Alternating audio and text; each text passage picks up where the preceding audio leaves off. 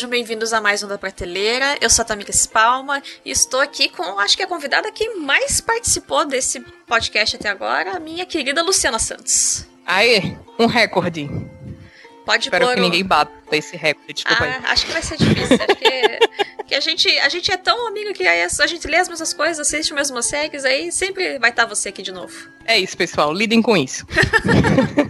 Lidem com esse recalque que acontece. e a gente vai falar então sobre esse livrinho, esse livretinho que é tão pequenininho que é o Sejamos Todos Feministas, da Chimamanda Adichie. Eu me recuso a falar sobre o nome do meio porque eu sempre acho que eu tô falando errado, mas que tem um conteúdo fantástico e aí a gente resolveu conversar sobre ele, não é mesmo? Isso, exatamente. Então, só pra contextualizar, pra quem não conhece, né, que pode ter pessoas que não conhecem o livro, não conhecem a Chimamanda. A Chimamanda é uma autora nigeriana. Ela tem quatro livros de ficção. Três são romance e um é um livro de contos, que eu acho que é o Meio Sol Amarelo, que é o livro de contos. E aí a gente tem dois manifestos barra ensaios, que são o Sejamos Todos Feministas e o Para Educar Crianças Feministas que os dois são pela Companhia das Letras e eu sei que vai sair esse ano também, a Companhia das Letras anunciou nas redes sociais o- Os Perigos de uma História Única, que é o outro TED Talks dela, que, TED Talk dela que é super famoso. Então, ela tem já esses livros publicados. E o Sejamos Todos Feministas, então, foi primeiro essa palestra do TED. Foi, ela proferiu a palestra em 2012. E ela ficou famosa por ser feminista, né? Deu uma despontada no ocidente, porque em 2014 a Beyoncé usou na música Flawless. Eu não sei falar inglês direito, gente, então é mais ou menos isso o nome da música. É, e eu não sou a Bianca nem a Luciana Peterson que amam Beyoncé de todo o coração. Então tem essa música Flawless que a Beyoncé colocou um trecho do discurso da- do TED da Chimamanda. E aí ela fez uma apresentação no MTV Video Awards também em 2014. Ela já tinha lançado esse videoclipe. E aí a Beyoncé no final aparece o o telão e tá escrito feminist no fundo e ela tá de pé na frente. Então foi bem, nossa, a Beyoncé virou feminista. Ou pelo menos começou a usar esse termo, né? E aí as pessoas começaram a correr atrás de quem era a Chimamanda.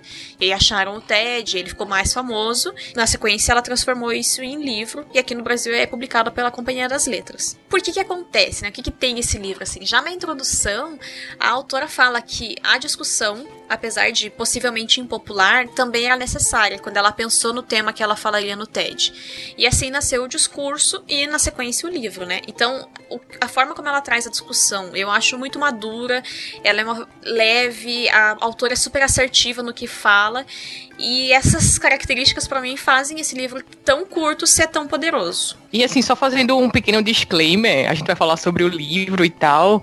é, já deixando claro que nós não somos, pelo menos eu, né? Vou falar por mim, não sou uma grande estudiosa do feminismo, apesar de ter participado de um podcast que trata das questões da mulher e tal. Mas assim, em termos de arsenal literário, eu acho que eu não, não tenho tanto assim, não. Assim, até falei com o Tamir sobre isso, né? Nesse Tamis, eu não sou a pessoa mais capacitada para falar sobre isso. então, assim, eu já faço esse disclaimer aqui no começo para justamente o pessoal que for escutar o podcast não esperar da gente, ou pelo menos de mim, no caso, grandes discussões filosóficas aprofundadas aqui com grandes autoras, etc e tal. Não, quer dizer, eu pretendo falar sobre a minha vivência, eu acho que a minha vivência como feminista e como cristã também, que é uma coisa que a gente vai falar, né, sobre Uhum. isso, é, vem muito do que eu aprendi de fato com a própria Bíblia, com a própria igreja, Uhum. e eu acho que eu, pelo menos, eu não consigo dissociar. Acho que hoje eu ser feminista faz parte da minha vivência cristã. É, é um fato, assim. Uhum. Então, já queria deixar claro aqui, viu, pessoal? Peguem leve conosco. Ou Temos não, boas a intenções. gente, a gente tem boa intenção, mas enfim, pessoal, né? Não gostou? Ô, mete o pau aí, galera, é isso mesmo. Não, se quiserem, né? Se as pessoas quiserem vir discutir com educação nos comentários, a gente tá aberto, sem problema. Ah, algum. tá. Não Ok. adianta ficar metendo pau na gente pelas costas, sendo que a gente não vai poder se defender. Ah, mas... não, isso é, isso é verdade. Também. eu falando na minha cara. Mas, Mas é, é isso. só pra concordar com isso que você acabou de falar. Eu também, né, tenho essa questão. E assim, gente, se você chegou aqui no Da Prateleira nesse mês, prazer, eu sou a Tamires Palma. Esse é o 27 programa.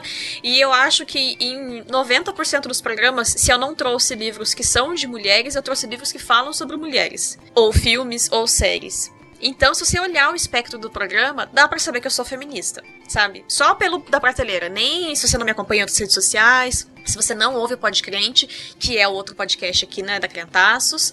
Sim, eu sou feminista e as coisas que eu produzo, elas acabam sendo enviesadas por isso também. Então, que nem a Lu falou, o cristianismo é a minha primeira minha primeira bandeira, com certeza. É, que, é o que faz ser quem eu sou.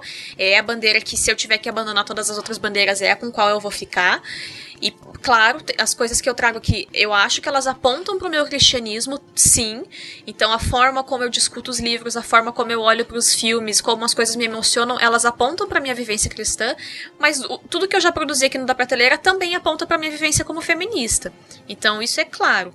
E também não tenho essa leitura é, acadêmica ou academicista sobre o feminismo. Ah, não li Simone de Beauvoir, não li. Não, sabe? As coisas que eu tenho. Eu, e eu não tô falando que não é importante ler essas coisas. Eu acho que tem momentos e tem fases na vida. E se você tem tempo e tá afim, vai lá, lê mesmo. Mas tem horas que a gente não vai dar conta de ler tudo. Tem muita coisa para fazer na vida. E isso não deslegitima a nossa discussão porque a gente fala a partir da nossa vivência.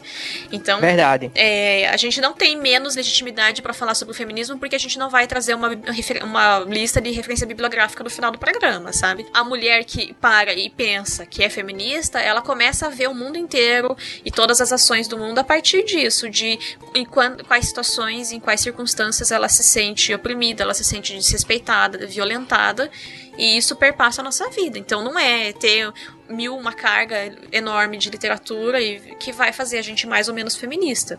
Se você quer e tem tempo, maravilha. Se não, não se, senta, não se sinta menos feminista porque você lê uma coisa ou outra ou porque você tenta na sua vida diária ser respeitada enquanto mulher. É isso, galera. Já começamos longe né, do. Acontece, pessoal. O programa aqui é assim.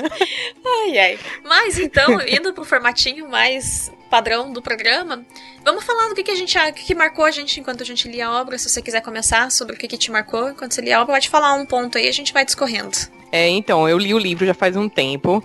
É, a gente estava preparando na época um outro podcast para falar sobre ele e eu li o livro e tal. As duas coisas me chamaram a atenção. A primeira é que assim, eu comecei a destacar os trechos e tinha trechos assim que às vezes eram páginas passaram de trechos para páginas e quando eu vi eu tava praticamente marcando o livro inteiro assim. Então tem muita coisa que eu anotei na época que eu, que eu destaquei. Então e ele é um livro pequeno ele é um mini livro ele é bem curtinho assim. Acho que o que mais me chamou a, a atenção no livro é como ela vai destrinchando todos os estereótipos que as pessoas têm quando ouvem a palavra feminista. Uhum. Então, ela começa falando, por exemplo, ah, quer dizer que feminista não gosta de homem. Então ela vai, pega esse, esse estereótipo e abre ele. Tipo, por quê? Aí começa a destrinchar esse, esse estereótipo. Depois ela passa para outro estereótipo. E assim, eu acho engraçado que quando ela se. Uma coisa que ela fala no livro é que quando ela se tocou que ela era uma feminista, a pessoa que falou que ela era uma feminista não estava elogiando ela. Uhum. O menino, né, no caso. É, é, é o menino é. amigo dela um amigo dela, então ela tava num, num, jantar, se não me engano, conversando com ele, e ele disse, ah, você é uma feminista. Não, Aí, eu acho que foi não quando... foi num jantar, porque ela era criança ainda. Ela t... Ele é amigo dela há muito tempo, tipo, ele... eles estavam discutindo, argumentando alguma coisa de conteúdo, de escola, talvez. Ah, assim. foi, ah, foi, foi isso mesmo. A cena do jantar aparece depois, é verdade. E aí ele xinga ela de feminista, e é quando ela começa a refletir uhum. sobre o que é o que, o que ele quis dizer com aquele xingamento, né? Uhum. E de fato, ela era mesmo uma feminista. e aí, ela eu, eu acho sensacional esse livro, assim. A forma como ela fala, depois eu tive a oportunidade de assistir o TED dela uhum. é, sobre isso. E a forma como ela fala, ela fala bem devagar, assim, bem, bem Gostosa doce. É bem. Assim, parece que ela tá de fato lendo o livro, lendo o audiobook, assim. Uhum. É, é muito bom. E, e acho que isso, de cara, foi uma das coisas que me chamou a atenção. Tanto que eu li o livro antes de ver o, o TED. Eu Primeiro também. eu li o livro, depois eu fui pro TED. É muito sensacional quando tá escrito, assim, quando você lê o que ela fala, sabe? Pegando um gancho com isso que você falou, acho que seria legal. Como que você. Eu vou te perguntar e daí depois eu respondo. Como e quando você percebeu que você era feminista, que você passou a usar o termo feminista na tua vida? É, então, eu tava justamente pensando sobre isso quando eu tava relendo minhas anotações. E assim, eu acho que quando eu comecei a, a me, me, me tocar mesmo, perceber essas questões da, da- das mulheres e tal, a, a luta feminina, as questões feministas, isso é muito recente. Eu acho que é uma coisa de mais ou menos cinco, seis anos, assim, que eu Uhum. posso dizer que, ah, é isso aí, eu sou feminista. É antes a gente, eu meio que sempre fui interessada nessas pautas e tal, a, a questão da mulher no mercado de trabalho, era muito orgânico pra mim, assim, porque eu tava no mercado de trabalho, uma mulher no mercado financeiro e tal, em que sempre foi um ambiente muito dominado pelos homens.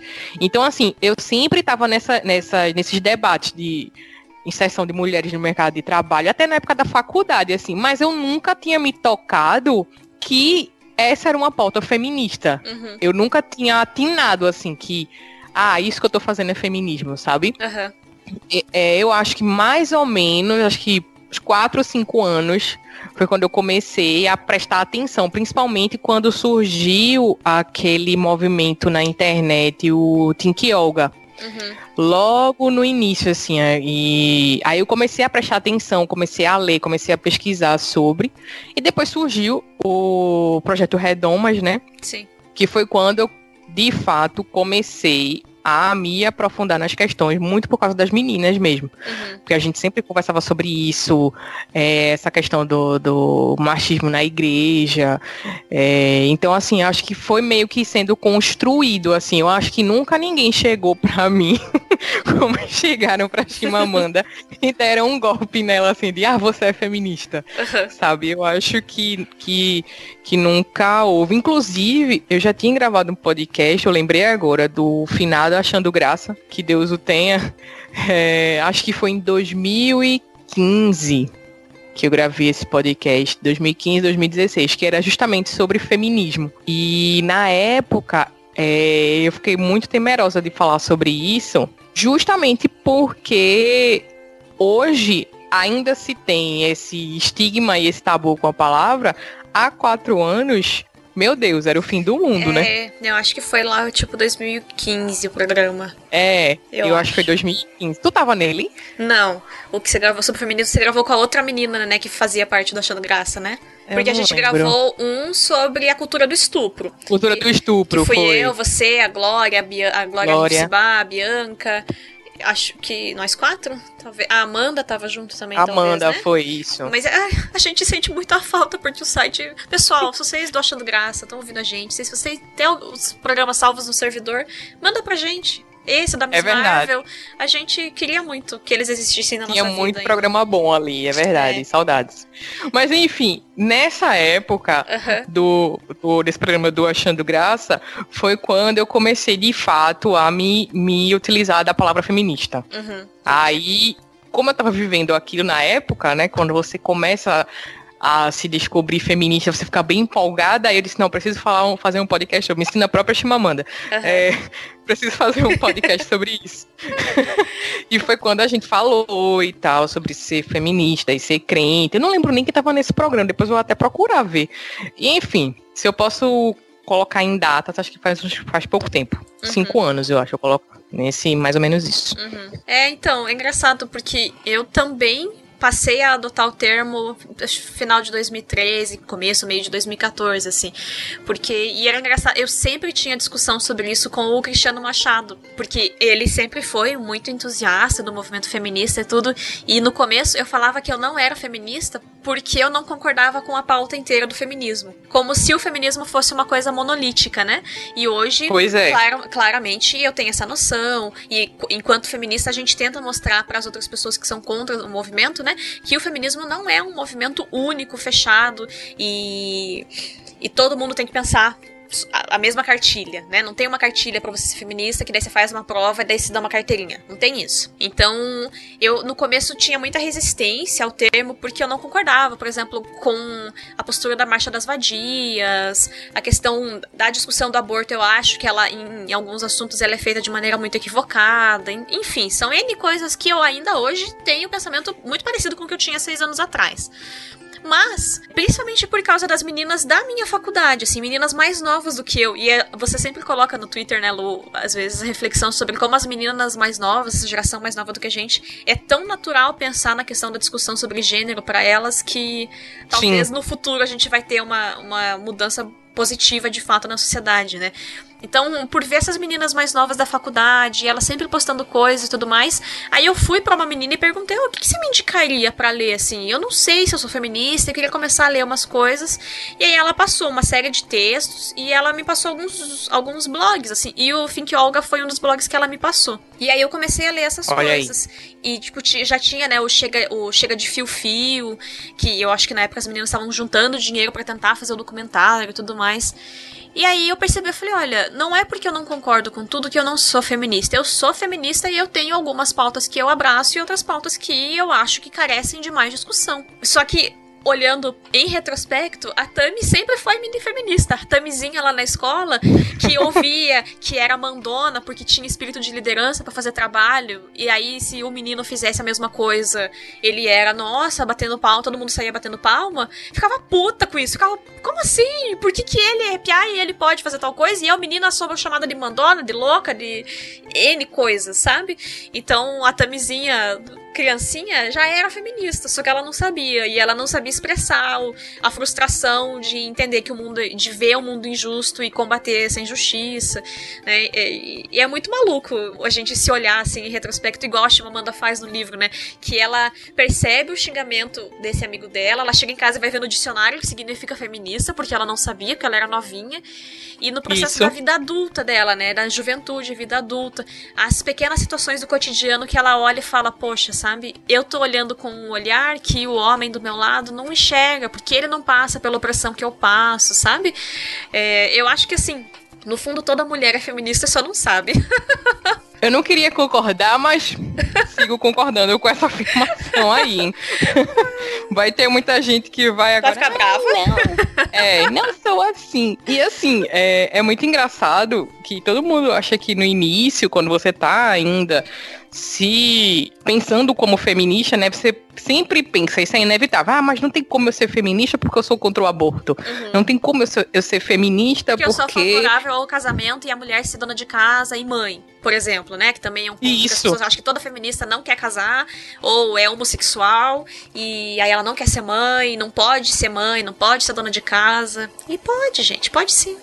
Exatamente, assim, acho que a base principal do, do feminismo é que você seja livre para você fazer o que você quer fazer. Se você quer ser uma dona de casa e criar os seus filhos na, na dentro do, do lar e da sua ok, se você quer viver para o mercado de trabalho, se você quer é, enfim, sair, viajar o mundo e conquistar o universo, ok também, sabe? Sim. Eu acho que muito do que ainda se, se fala em relação ao estereótipo feminista é isso, né? Que a gente sempre tá presa em caixinhas e ninguém é 100% tudo, sabe? Uhum.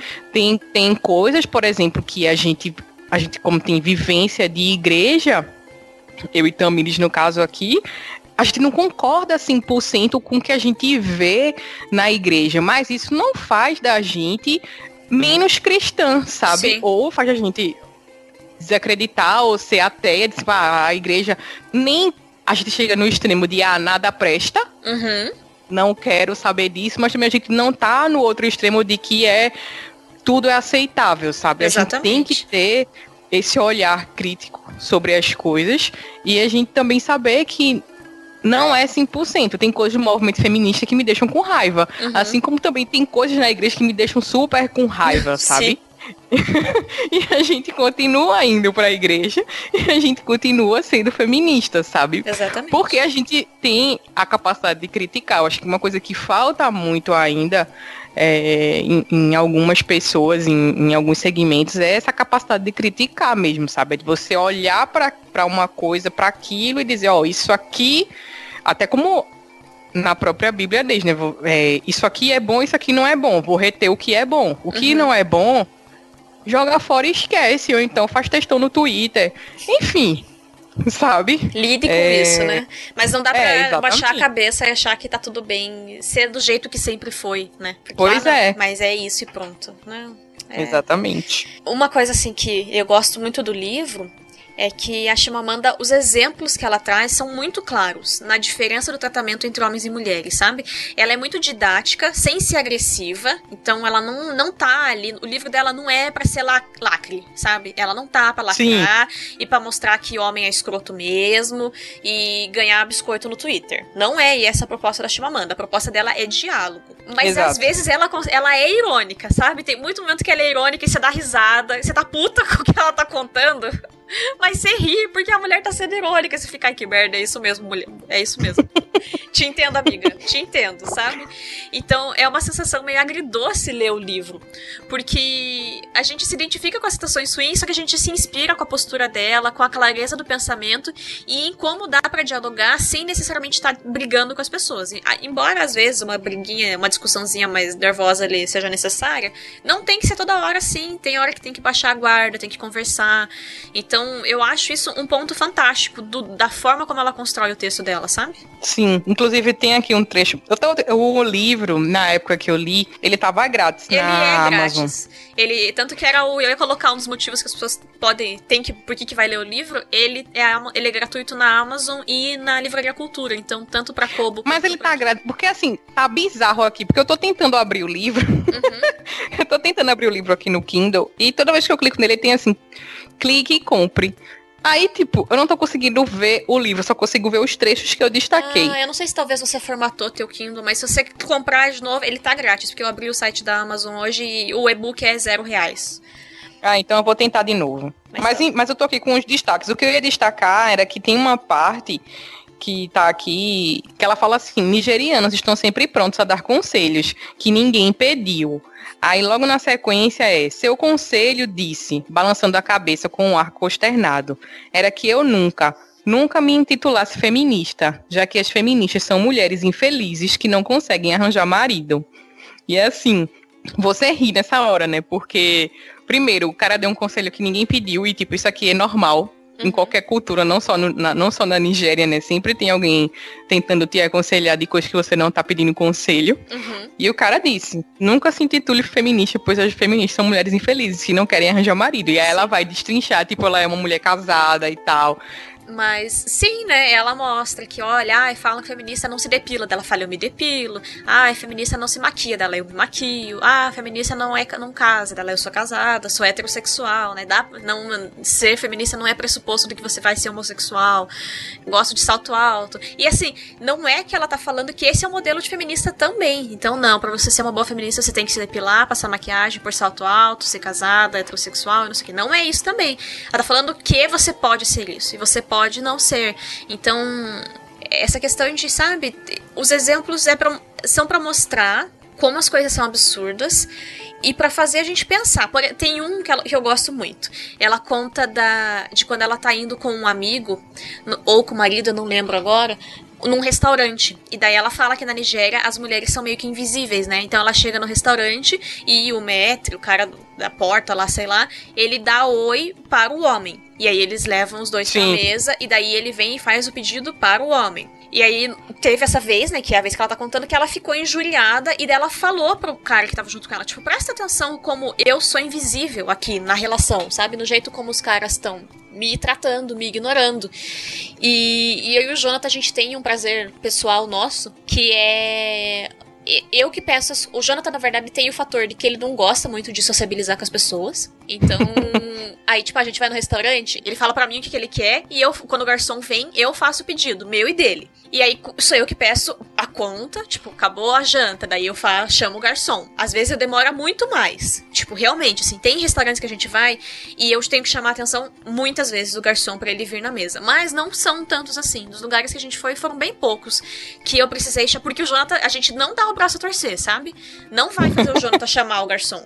O garçom vai ter que vir porque eu chamei. E aí o garçom vem, eu peço a conta Aí, isso acontece mais do que o cara me ignorar. O cara vem, fui eu que pedi a conta. Ele vem entrega na, e vem para dar pro Jonathan o, a, o caderninho da conta. E daí eu pego o caderno. E daí o garçom já fica meio assim. Daí eu pego o caderno, eu passo, dou o cartão, eu pago. E aí a gente vai embora. E é um prazer pessoal nosso fazer isso, sabe? Tipo, em todo restaurante. Sempre vai ser assim. A gente sempre faz isso alguns, assim, se a primeira vez o cara veio e chegou meio que se dirigindo ao Jonathan e eu fiz tudo, o garçom já percebe que vai ser comigo o papo, sabe? E daí ele já vem, uhum. ele fala comigo, a conta eu pedi, ele vem e traz. E é muito prazeroso quando acontece isso. Eu fico muito feliz, sabe? É mais frequente acontecer isso hoje em dia, mas toda vez que acontece eu ainda fico feliz, assim. Tipo, o cara reconheceu, tipo, ah, é ela quem tá fazendo as coisas, sabe?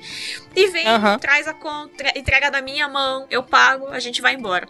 Mas a gente tem esse prazer de, de, de fazer essa provocação na sociedade mesmo, sabe? É besta, mas é muito legal.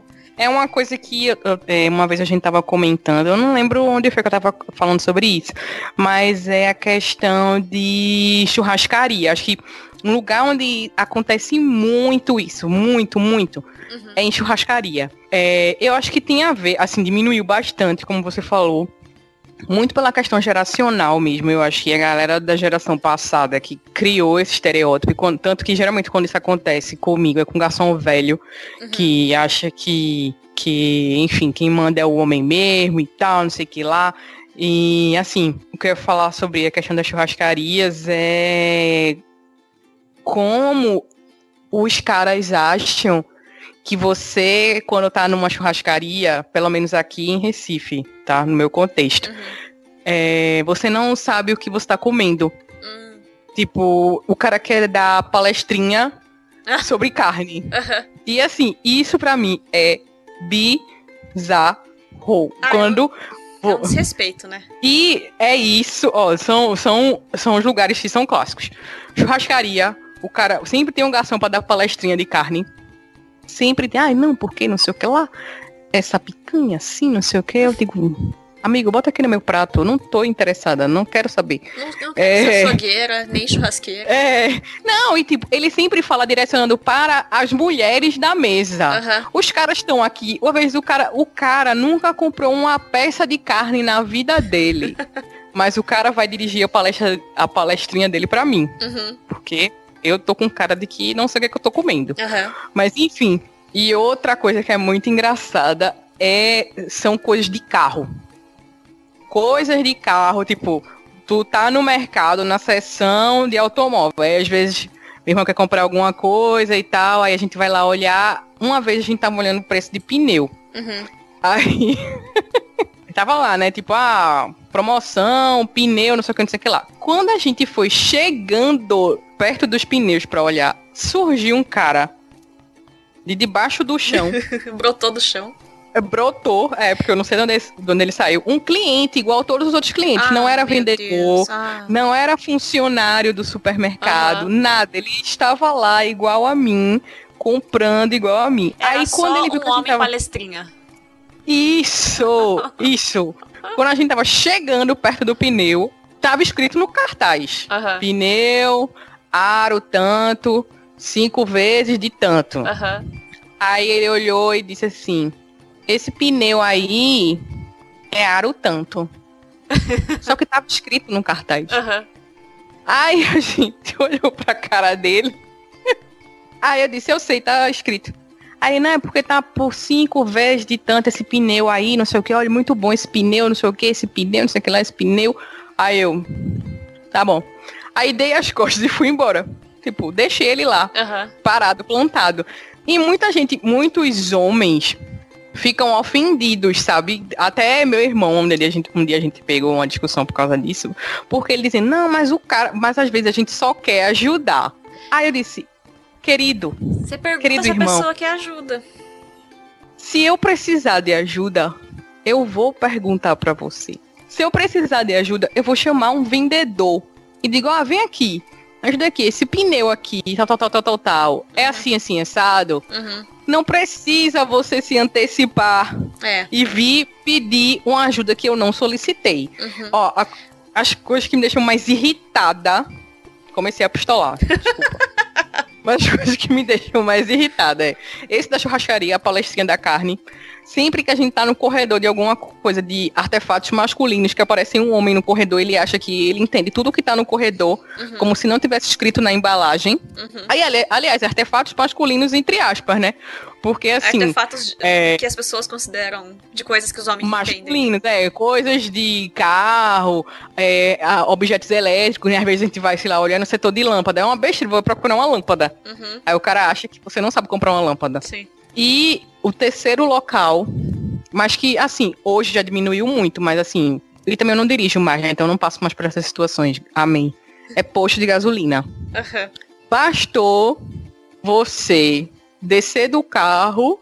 Não, parou ali naquele negócio que você coloca pra encher o pneu, como é o nome? Enfim, o a, negócio bom- lá. a bombinha lá, não lembro o nome. A bombinha lá do pneu. Pronto, parou ali. Aí, se você mesma for lá, na hora surgem, assim, uma plateia, sabe? Uhum. Pra saber se você realmente vai conseguir fazer aquilo que você tá Tá tentando. se propondo a Uhum. fazer. É, é bizarro, é bizarro, assim, sabe? Mas enfim, voltando a Chimamanda, já pistolei.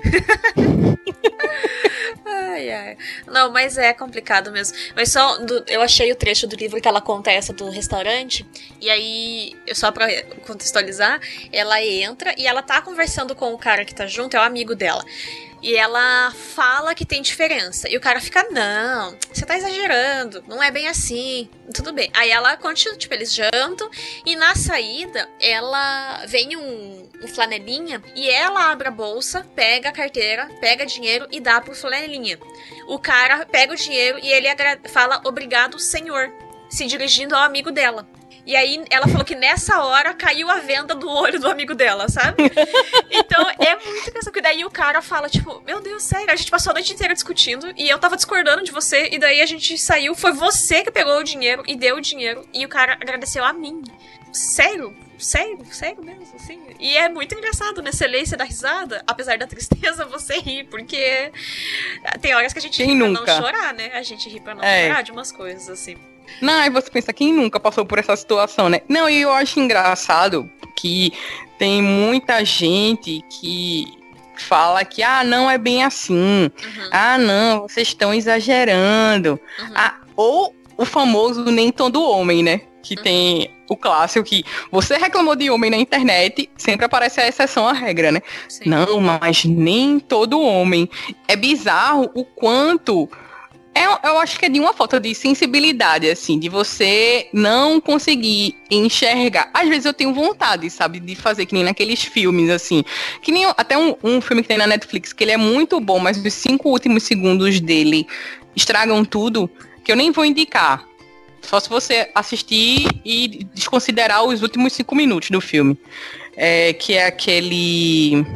É de um cara que ele, come, ele começa a viver num mundo em que as mulheres dominam. Em, tipo, como, Ah, uma, é, como se um- é um filme francês que o cara cai, leva um choque, sei lá, e daí ele Isso, acorda. é. Eu, eu, já, eu não assisti o filme, eu vi o trailer dele, mas eu não assisti. É como se ele acordasse e vivesse num mundo em que ele é oprimido. Uhum. Então ele passa o tempo todo vivendo como se. com várias questões machistas na vida dele, só que ele é o oprimido da situação, sabe? Uhum. Ele vai pra uma entrevista de emprego, aí ele tem que depilar a perna. É, eu ele não tem sou um homem que- fácil. É isso, eu não sou um homem fácil, exato. E assim, é sensacional, assim. Eu comecei a assistir o filme, ah, gritando, aplaudindo, mas quando chega nos últimos cinco minutos, da- não acho que trocou de diretor. Ou o próprio diretor bateu com a cabeça, e aí o final é todo cagado, cagado. Cagaram o filme inteiro, assim. Eu disse, gente, cortava esses últimos cinco minutos do filme e o filme era 10 de 10. Uhum. Mas aí, no final, caiu total, assim. Mas enfim, quem tiver coragem, assiste. Vale pelas 1 hora e 20 minutos do, do início do filme, né? Uhum. E às vezes eu queria que isso acontecesse na vida real, sabe? Que algumas pessoas, alguns desavisados, é, tivessem a oportunidade de, de fato, trocar de lugar, uhum. sabe? Por um dia com uma mulher. Não precisaria se vestir de mulher, não precisaria nada. Eu só queria que ele sentisse 10 centavos do que a gente sente uhum. com essas coisas que, que, que a gente passa todo dia pelo simples fato de, de ser mulher mesmo, sabe? É, é... tem aquele. Ah, eu já vi vários tipos a imagem com essa frase, sabe? Que é que muitos homens temem que as mulheres. falam que temem o feminismo porque eles acreditam que o feminismo vai governar, fazer o mundo ser governado da mesma forma como os homens governam as mulheres, sabe? Que as mulheres vão governar os homens da mesma forma como eles governam as mulheres. O que Sim. não é a proposta, né? Então, o feminismo já indo um pouco pro terceiro ponto que eu coloquei aqui, daí eu já explico o ponto, mas é o feminismo, ele só quer que a gente tenha a, os mesmos direitos, sabe? A gente não ser tratado de maneira desigual na sociedade. É só isso que a gente quer. Não quer oprimir homem, não quer impedir que o homem faça as coisas dele, e não sei o que, matar homens, e. Não, nada disso, gente. Não é essa. E assim, existem feministas extremamente radicais. Mas como a gente acabou, a gente falou no começo do programa, o feminismo não é um monolito, então não é todo, assim, é uma parcela mínima do feminismo que é de fato misândrica. Então, sabe, é uma parcela muito pequena. E que nem a Lu falou, ah, quando aparece um cara e vem falar, ah, não é todo homem. A gente sabe que não é todo homem, sabe? Mas às vezes é só uma questão de tipo, a menina, sei lá, ela tweetou um negócio equivocado. É porque naquele momento ela tá puta. É só isso, sabe? E aí tem mulheres que, que a forma, a pauta da luta, a forma da luta delas se dá de maneira agressiva e se dá meio contrário aos homens, só que elas também não são todas as feministas. Então, assim como não é todo homem que é escroto, Óbvio que não, que nem eu falo, né? O Jonathan não é um homem escroto. Se, não, se fosse eu, se eu tivesse casado porque tava apaixonado, o casamento já tinha acabado. Porque as coisas que eu vejo na internet, eu, eu às vezes eu olho para ele e falo, amor, muito obrigada por ser quem você é. Apesar de ele só ser uma pessoa decente, eu tenho que agradecer é isso. É verdade. Sabe? Tem que não, e a gente vive. E não, é, não, é verdade. eu não a gente vive num mundo tão louco. Meu marido, que as pessoas ficam é. putaria também de ai, tá dando biscoito. Não, não tô dando biscoito, eu não tô dando passar pano, passando pano. Eu estou agradecendo meu marido por ser uma pessoa que me trata com dignidade. Porque sim, a gente tá num mundo em que a gente tem que agradecer as pessoas por fazerem o que é certo. Exato. Não, e é, eu queria dizer que a gente tá num mundo tão louco que a gente agradece as pessoas a gente vive com tanto homem escroto e bizarro e babaca que um cara ele só tá sendo uma pessoa que normal. Uhum. Tipo, o Jonathan, ele só tá sendo um cara normal. Uhum. E ele é uma exceção à regra, sabe? Uhum. E a gente termina, tipo, meu irmão, o Jonathan é o cara massa, não sei o que, barará. Enfim, Jonathan, pacote de biscoitos agora para você aqui. é isso, amigo. E também se ele fosse escroto, Tami, eu já teria dito, viu? Tami, sai desse imprensado. Mas eu falo pra ele. Falo, gente, porque tem, tipo, às vezes a gente vê na internet, assim, aquelas pessoas que foram crushes, né, antigos. Ou pessoas que foram muito apaixonadinhas por nós, na adolescência, essas coisas. E eu falo, gente, não tinha dado, eu não tinha casado. Se tivesse casado, eu falei, né, pode ser que você tá louca na paixão, né? Aí você casa. Mas se eu tivesse casado com qualquer um desses outros, eh, com qualquer pessoa dessas com quem eu já me relacionei ou que eu sei que gostaram de mim, eu não teria ficado casada, gente. Eu teria me divorciado. Porque, pelo amor de Deus, tudo arrombado, tudo arrombado. Aí o Jonathan tá aí, é um amorzinho e a gente é feliz. Não, e sabe o que é? O que é engraçado é que às vezes a gente fica pensando, né, onde é que eu tava com a cabeça quando eu me apaixonei por essa pessoa, ah, né? Ah, não tava e... com a cabeça no lugar, porque paixão é isso, né? A paixão faz a gente perder os sentidos da razão. Aí depois. Olha. Aí depois. Sério. Você... Por isso que eu. E, olha, vou, vou elogiar o não humor da maçã. É, é isso. Mas, uma vez eles escreveram um texto recomendando as pessoas a esperarem no mínimo dois anos para casar. Você começou a namorar, namore por dois anos. E daí eles falavam que, ah, daí sim, sei lá, e faz muitos anos que eu li, mas sei lá, a viricidade das das pesquisas que eles trouxeram. Mas que indo até dois anos, a paixão, tipo, cega, passa. E daí ficam os outros sentimentos, sabe? Ficam os outros sentimentos. Sim. Então vai ficar o amor, vai ficar o companheirismo. Porque se você casar em dois anos, você pode estar fazendo uma burrada, que você pode estar só apaixonado. E daí depois você percebe, puta, essa pessoa não é nada. A paixão uma hora vai acabar. Ela acaba. A paixão do começo de namoro e tudo mais, ela acaba. Você continua. Por exemplo, eu sou apaixonada pelo Jonathan, mas é uma paixão diferente, não é uma paixão. Aquela paixão que ferve, que você tá sabe, louco no hormônio. Uhum. Não é mais uhum. isso, gente. E depois, e nenhuma relação vai ser. Então, se você começa com uma pessoa e você acha que esse sentimento vai durar para sempre, essa paixão, não vai. Não, se você vai abandonar a pessoa só porque isso passou, você nunca vai ficar com ninguém mais do que seis meses, um ano. Porque esse Sim. sentimento passa. E aí, existem vários outros sentimentos que compõem uma relação amorosa. Então, esse texto do No More Maçã, na época que eu li, eu falei, caralho, sabe? É isso mesmo. As pessoas têm que esperar, elas têm que amadurecer o sentimento que elas têm umas pelas outras e se conhecer. E, sabe, conhecer quem é a pessoa. Quando tá doente, quando tá com fome, quando tá com sono, quando tá com raiva, quando tá feliz, quando tá bem. Porque é só assim que, tá, sabe, que tem, que tem chance de dar certo. E tá disposto a fazer isso. Tá disposto a você também olhar o que você faz de errado. E, e enfim. Daí virou um programa sobre casamento aqui, mas. mas, mas é porque as feministas também casam, também Sim. se apaixonam e também vivem amores, né? Sim. Então, assim, tá completamente dentro, dentro da pauta ainda. Inclusive, eu quero até abrir um parênteses aqui sobre Não Morda Maçã, que eu falei sobre ele no podcast lá do... Dos, uh, Amor pra Recordar. Do Amor pra Recordar, é verdade. Fica aí a dica pra quem não ouviu. Uh, ouvir lá o Red Mascast. Em, que, inclusive, eu tô muito mais pistola do que nesse podcast aqui. Tá, naquele lá eu foi engraçadíssimo aquele programa. eu me exaltei ali. Eu ouvindo, meu Deus, que vergonha, de vergonhas que eu passo na minha vida. Mas enfim, tudo pelo conteúdo. Sim. É, o que eu ia falar é que, até eu nem falei isso no podcast, sobre o namoro da maçã na época, é, eu era uma grande consumidora do blog. Uhum. Na época, há alguns anos, né? É. é e eu até é, me organizei com eles, fiz uns contatos para trazer eles para aqui, para Recife. A que ponto eu cheguei, uhum. para fazer a, uma conferência aqui com os jovens uhum. da minha igreja na época. Terminou que não rolou, porque, enfim, aconteceram outras coisas e, e a gente terminou deixando para fazer no ano seguinte. E no ano seguinte eu já não acreditava mais nessas coisas. Uhum. Aí. Aí foi embora. Aí foi isso. Aí passou. foi por água abaixo. Pois é. para você ver que, de fato, eu fui uma grande consumidora desses conteúdos. Uhum. Mas tô aqui, tô viva. Sim. Eu acho, né? Não, tô sim, sobrevivendo. eu também, eu até que lia razoavelmente o site, sim. E, mas que assimilava o que eu, o que eu achava que prestava, né? O resto eu fingia que eu não tinha lido. Mas, Exatamente. É, o último ponto que eu falei que casava com isso que eu comecei a falar o que, que, me marca muito também no livro é que a Chimamanda fala para todo mundo. Então, sim, o título é Sejamos Todos Feministas, porque ela inclui os homens na discussão. E aí aqui eu posso. É uma das coisas que eu acho que vai ser mais polêmica, por incrível que pareça, tanto de coisa que a gente já falou. Mas as feministas que pararem aqui talvez vão ficar putas comigo. É, putas, é, vão ficar bravas com o que eu usei esse termo ainda. Mas é, puto é uma expressão assim, que você está bravo, é gente. Uma sequ... Foi uma sequência agora aqui, ó. Mas é que eu acho tão legal esse xingamento quando você está puto da cara, você está bravo, entendeu? Não é que você virou uma pessoa que vende o corpo por, por dinheiro. Não é isso. Mas enfim. Elas podem ficar bravas comigo, mas eu acho sim que o feminismo ele tem que incluir os homens, sabe? Tem a discussão filosófica e sociológica de que homens não podem ser feministas, e aí muita, muitas pessoas, muitas linhas do feminismo defendem isso, mas eu não concordo, sabe?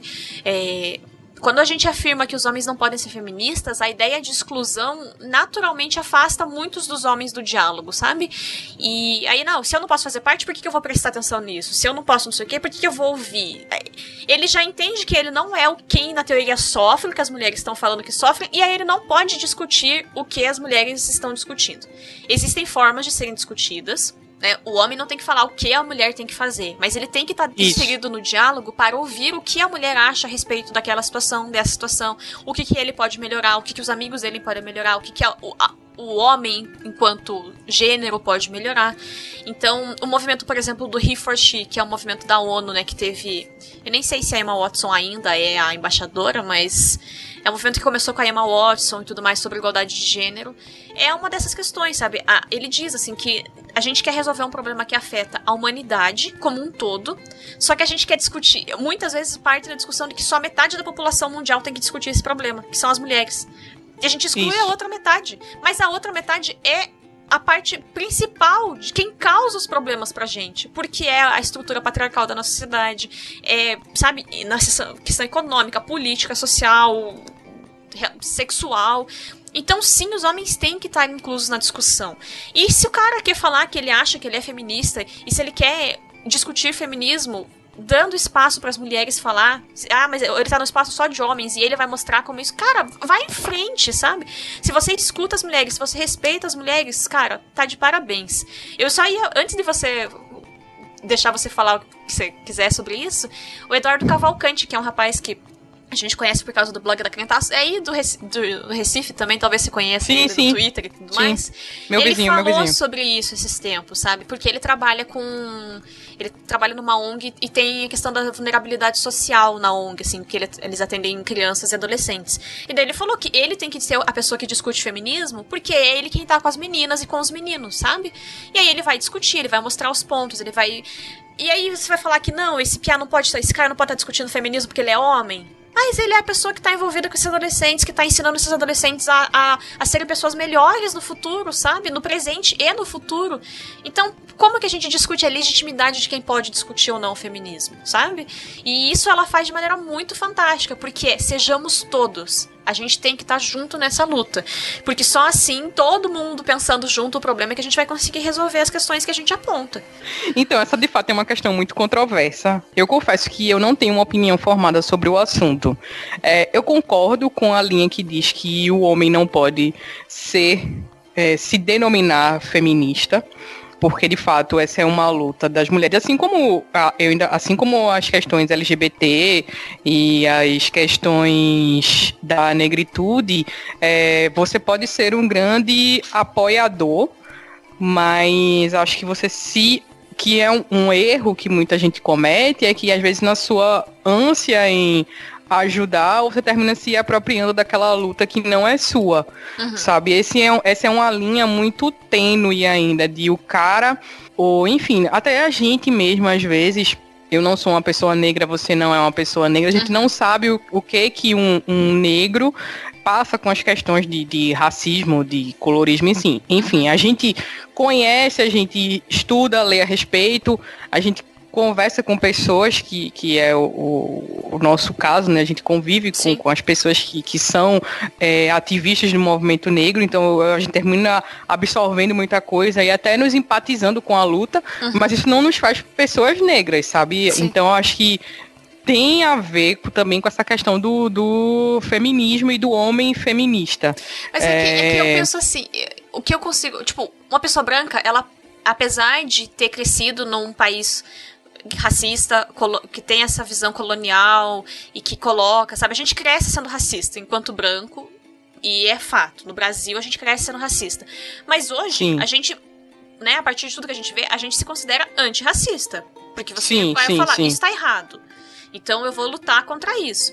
Se, se considerar feminista é se considerar antimachista. Na minha opinião, é a mesma coisa, sabe? Se eu, como branca, posso falar, não, eu sou antirracista porque eu acho racismo errado, o, o, o cara tem que falar então que ele é antimachista, ele não pode usar Não, então, então é, isso, é, isso, é por isso que eu ainda não tenho uma, uma opinião formada a respeito, entendeu? Porque assim, é, eu. A, a, a gente... uma pergunta, tipo, o que, que, você acha, sabe? Não de eu tô uhum. ironizando o que você falou. É mais tipo, não, não, é eu, eu entendi. É, é, é isso mesmo, assim. É tanto que é, eu acho que no caso dos homens, porque muita, muita gente pergunta, né, quando a gente começa a falar sobre essas questões.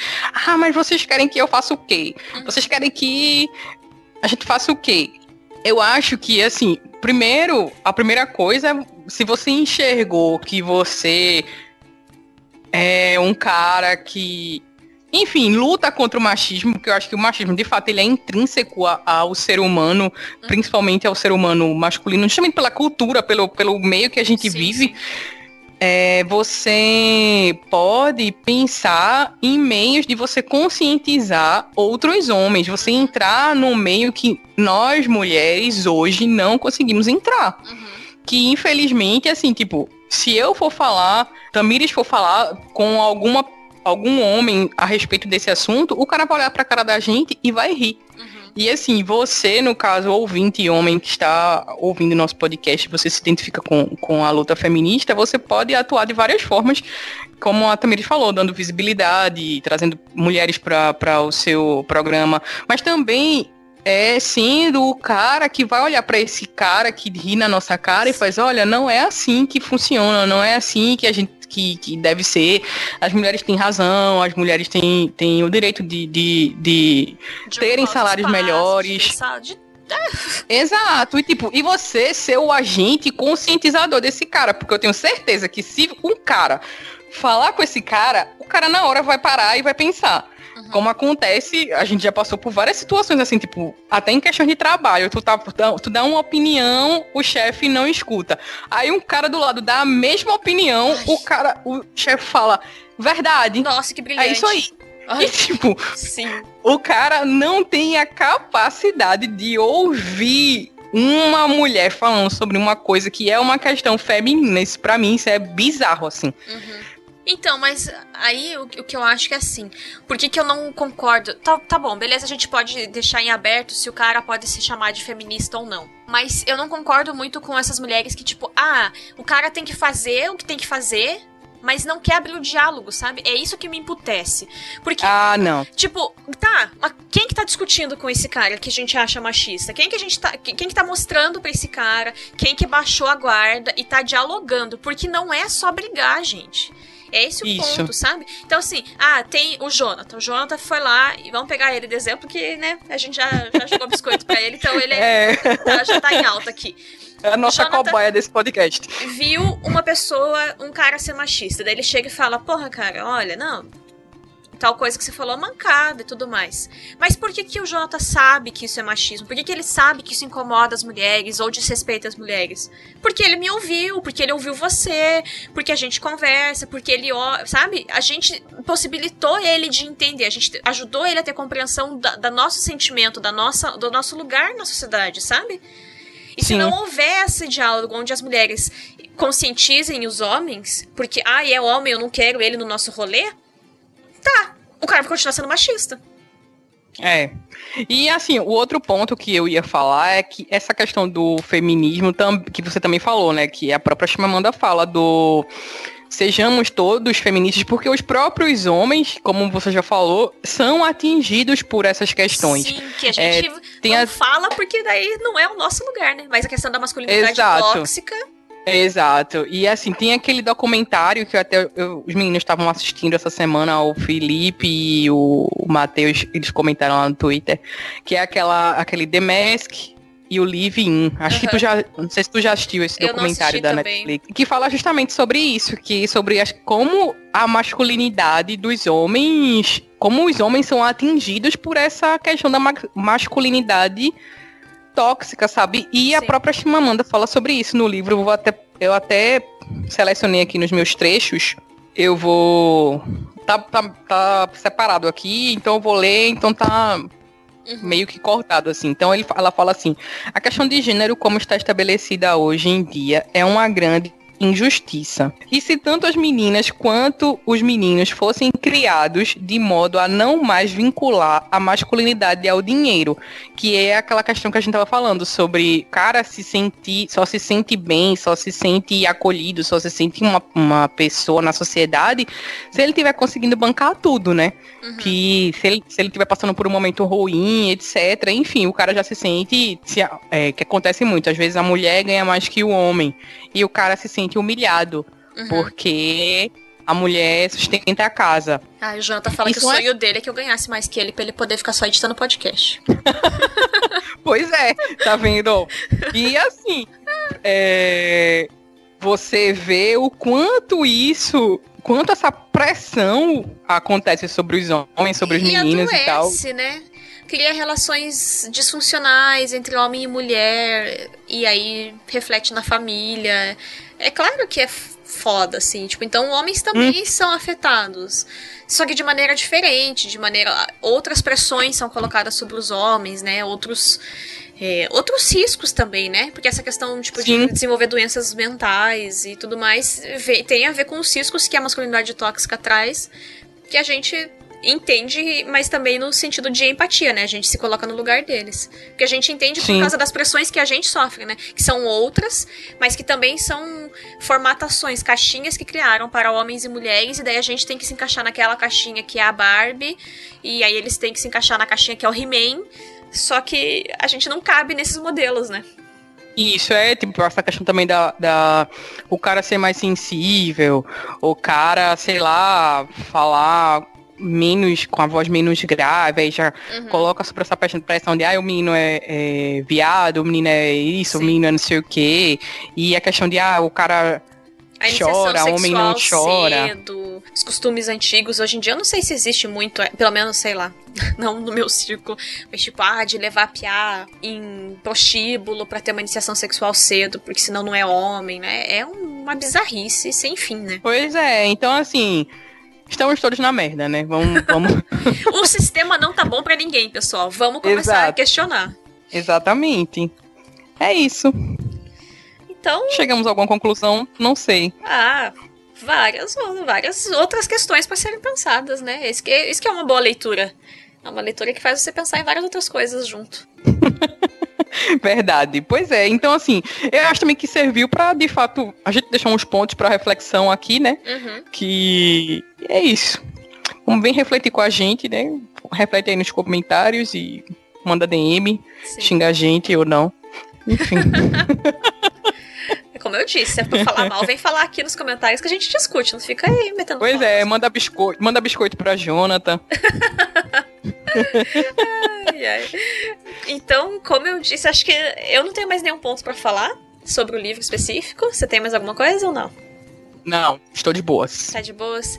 Então, como a gente já comentou, né, passou por cima ao longo do programa, o e-book dele, gente, ele é gratuito tanto pela Amazon quanto pela Livraria Cultura. Então é o Kobo e o Kindle, né, que são os dois e-readers. Pra quem não sabe, dá pra ler. O da Livraria Cultura eu não sei, mas o da Amazon você pode baixar o aplicativo e ler no computador, ler no celular. Eu, por exemplo, não tenho Kindle ainda. Em nome de Jesus, eu vou ter um emprego bom até o final do ano e vou conseguir comprar na Black Friday desse ano. Mas. mas o. Você pode baixar no celular e tudo mais. Então, você tem como ler o livro de graça, porque o e-book está disponível. Você tem como ver a palestra da Shimamanda, caso você tenha preguiça de ler. O Mário Hashi tem preguiça de ler, Mário ver o vídeo, dá pra você assistir o vídeo. 14, 15 minutos só. Então você pode assistir a palestra dela e o livrinho físico, que eu não tenho, mas um dia comprarei também, porque sou acumuladora de livros. É, é tipo 20, 25 reais, às vezes na promoção. Ou menos, eu acho. É, geralmente acho que... é, é, tipo, o preço de capa é 25, mas daí você encontra em promoção por 17, 19 reais. Então é um livro super acessível, gente. O texto é super acessível, o jeito que ela escreve é muito bom. E é uma leitura Isso. necessária. Então, fica aqui o porquê ler o livro. Por todos esses motivos que a gente falou. E porque tá fácil de achar. Então, não, não coloquem na prateleira e fica ali, tipo, um dia vai ler. Leia agora, termina o programa, vai atrás e leia. Em duas horas você deve terminar de ler o livro. Assim, então você pode não ter duas horas seguidas, mas em duas horas de leitura você termina e é fantástico. Eu li numa tarde, eu acho que eu demorei mais ou menos isso mesmo. É muito rápida a leitura e é uma leitura que você não fica cansado. Uhum. É, não é cansativo, a linguagem dela é muito acessível, assim, ela Sim. explica de uma forma bem didática e para quem é para quem é leigo no assunto, para quem quer aprender, para quem acho que é um livro de iniciação é mesmo. É um ótimo livro de iniciação, né? Isso, se você nunca teve, nunca leu nenhum livro feminista, entre aspas, uhum. é, acho que esse é um ótimo livro para começar, assim. Acho que vale muito a pena. Uhum. É isso, é nós. Muito obrigada a quem nos ouviu até aqui. E Lu, muito obrigada por estar aqui pistolando comigo. É sempre muito, muito bom gravar com você. É sempre uma alegria ter você aqui comigo. Eu que agradeço, Tamis, você me convidar. E tamo aí. Sempre que quiser convidar, eu tô aqui pistolando ou não pistolando. Sim, rindo, sim. chorando.